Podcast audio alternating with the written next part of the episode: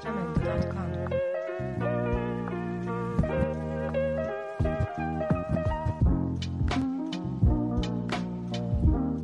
Oi, eu sou o Lupe, sou discente em Ciências Sociais e faço parte do projeto PIBID, que é o Programa Institucional de Bolsa de Iniciação à Docência, na coordenação da professora Yasmin e Cristina. Olá, meu nome é Brenner, sou discente em Filosofia pela UFMT e também faço parte do projeto PIBID. E hoje nós estamos aqui para falar sobre René Descartes e a sua filosofia.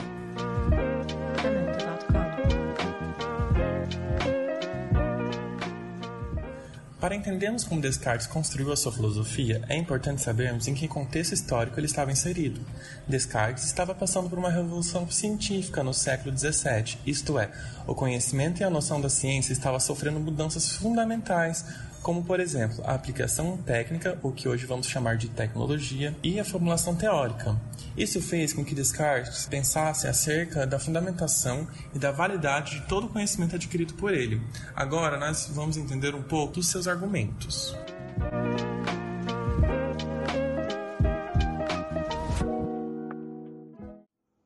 Bom, eu queria propor agora para você que me escuta que fizéssemos um exercício de imaginação, onde veremos através de uma metáfora o que Descartes viveu e ensinou. Um filme para reflexão filosófica, Matrix.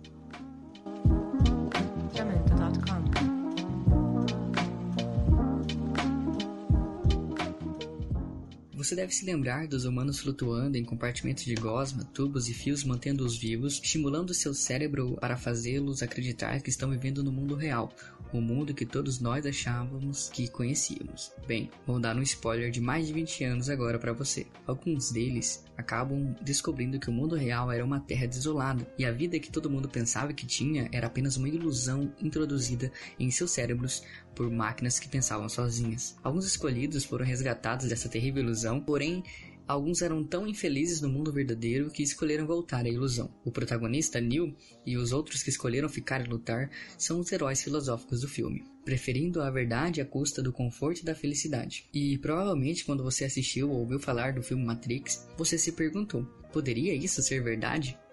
É possível estarmos presos em um mundo dos sonhos de um outro alguém, não sendo possível dizer que nossa realidade é mesmo real? Se sim, você não é a primeira pessoa a se perguntar sobre essas coisas. Sabe quem foi o verdadeiro Neo? O cara que realmente batalhou contra a Matrix da ilusão a fim de defender a verdade? Esse homem chamava-se René Descartes.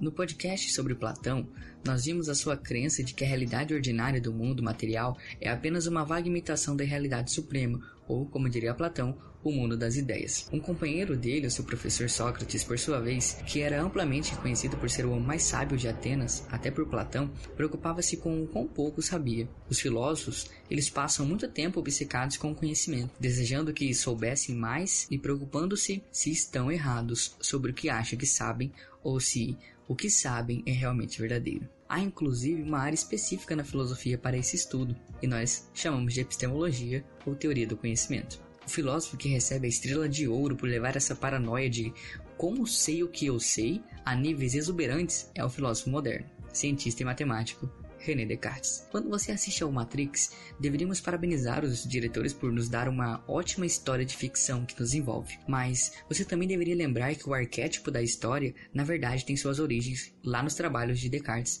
no começo do século XVII, como já disse o Lu. Para uma história como a do Matrix sair do papel, a audiência ela precisa estar disposta a considerar algum nível de ceticismo. E o que é um cético? Bom, um cético é alguém que questiona se é possível conhecer algo com certeza. E Descartes era o pai de todos os céticos. Ele era tão cético que nomeamos uma forma de ceticismo depois dele. O ceticismo cartesiano. Por que Descartes era tão cético? Bem, ele percebeu que muitas das crenças que ele mantinha eram falsas. Todos nós passamos por isso. É parte do que chamamos de crescer aprender a terrível verdade sobre o Papai Noel e a Fada dos Dentes, perceber que ele acreditava em coisas que eram falsas, realmente fez Descartes pensar. E pensando, porque ele acreditava nessas coisas, ele não percebia que elas eram falsas. Então, e se alguma das coisas que ele ainda acreditava eram falsas também, porém ele ainda não tinha percebido? Como ele poderia saber se as crenças dele eram de fato verdadeiras? Após alguns surtos, Descartes percebeu que a única maneira de ter certeza de que ele não estava mantendo nenhuma crença falsa era desacreditar de tudo pelo menos temporariamente. Para isso, ele ofereceu uma analogia. Imagine que você tem uma cesta com maçãs e você está preocupado que uma das maçãs pode estar podre. Já que a podridão poderia se espalhar e estragar as maçãs boas, a única maneira de ter certeza que não há mais maçãs podres na cesta é despejar todas as frutas da cesta, analisar cada uma e recolocar apenas as que não estão podres na cesta. Sabendo disso, assim como as frutas podres, uma ideia ruim pode se espalhar e infectar todas as outras ideias à sua volta. Descartes virou a cesta de suas crenças e decidiu começar do zero. Se ele examinasse cada uma das crenças cuidadosamente e apenas aceitasse aquelas nas quais não poderia existir dúvida, então ele saberia que estaria apenas acreditando em coisas verdadeiras. É interessante que assim Descartes começou a árdua tarefa de examinar suas crenças uma a uma.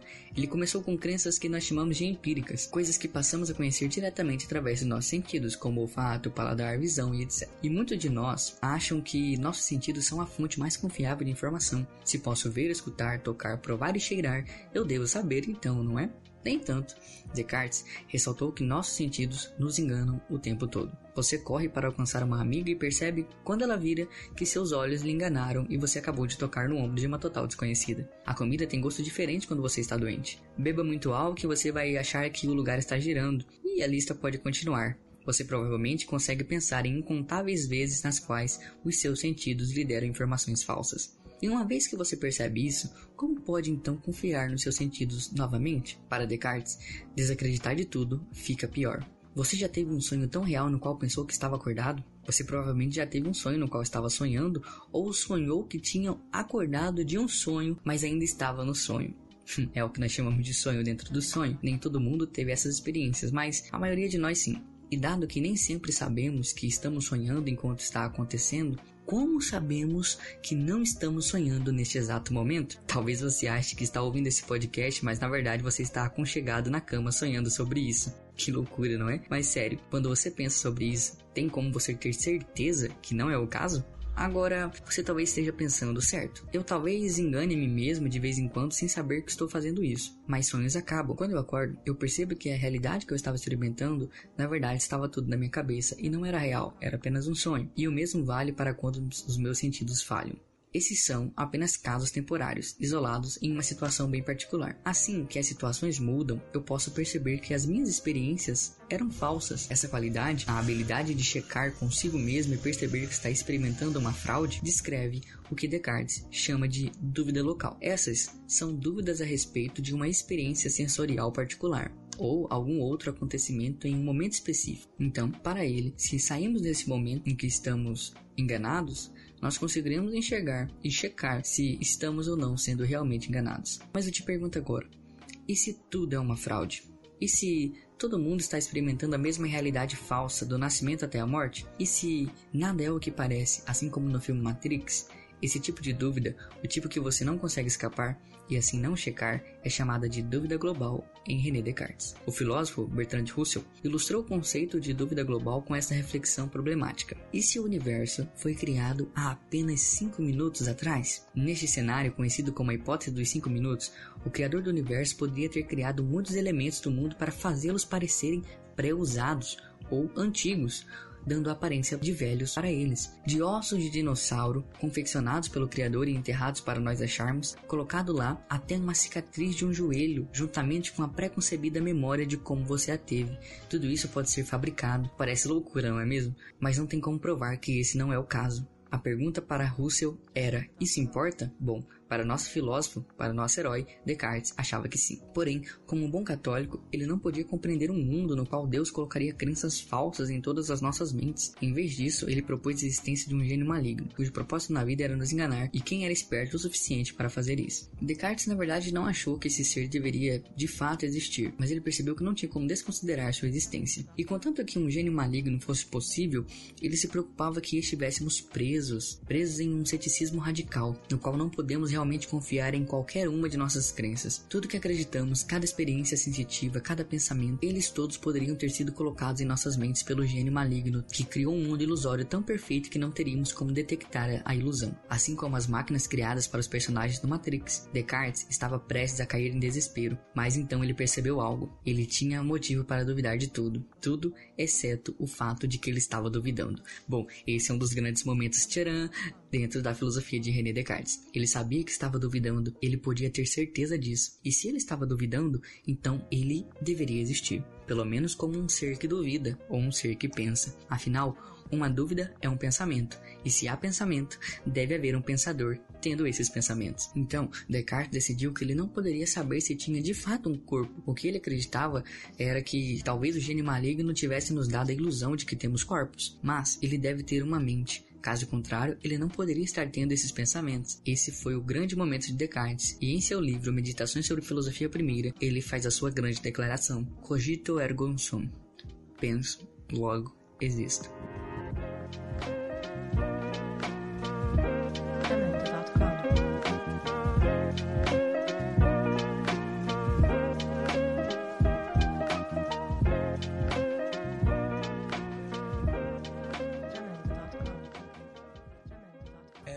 Frases de realizações mais famosas da filosofia. Eu não posso duvidar da minha própria existência. Eu posso duvidar de todo o resto, mas não posso duvidar do que eu sou. No mínimo, uma mente tendo pensamentos. Essa era a crença fundamental de Descartes, na primeira crença que ele voltou a colocar na sexta. E a partir daí, ele percebeu que poderia construir crenças mais seguras, uma vez, tendo certeza de que ele era um ser pensante, ele começou a examinar seus próprios pensamentos. E um dos seus pensamentos mais claros, o que ele chama de ideia clara e distinta, era de que Deus existe. Ele forneceu um argumento sobre isso, mas considere as minhas palavras por agora. Ele tem alguns problemas, e a partir daí ele considerou suas crenças a respeito do mundo físico e concluiu que elas, na verdade, também existem. Finalmente, ele determinou que Deus não permitiria que ele tivesse ideias claras e distintas que fossem falsas, sem uma forma de determinar o próprio erro dele. Então ele concluiu que o gênio maligno não está fabricando mentiras que consomem cada um dos nossos momentos acordados. Descartes foi capaz de raciocinar o código até ter basicamente todas as crenças com as quais começou colocando-as novamente em sua cesta.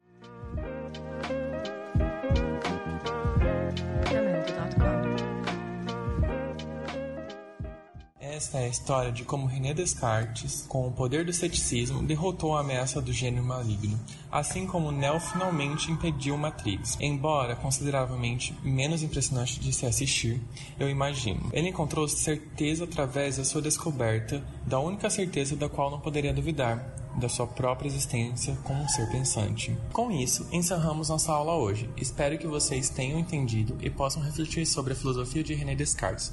Obrigado e até a próxima.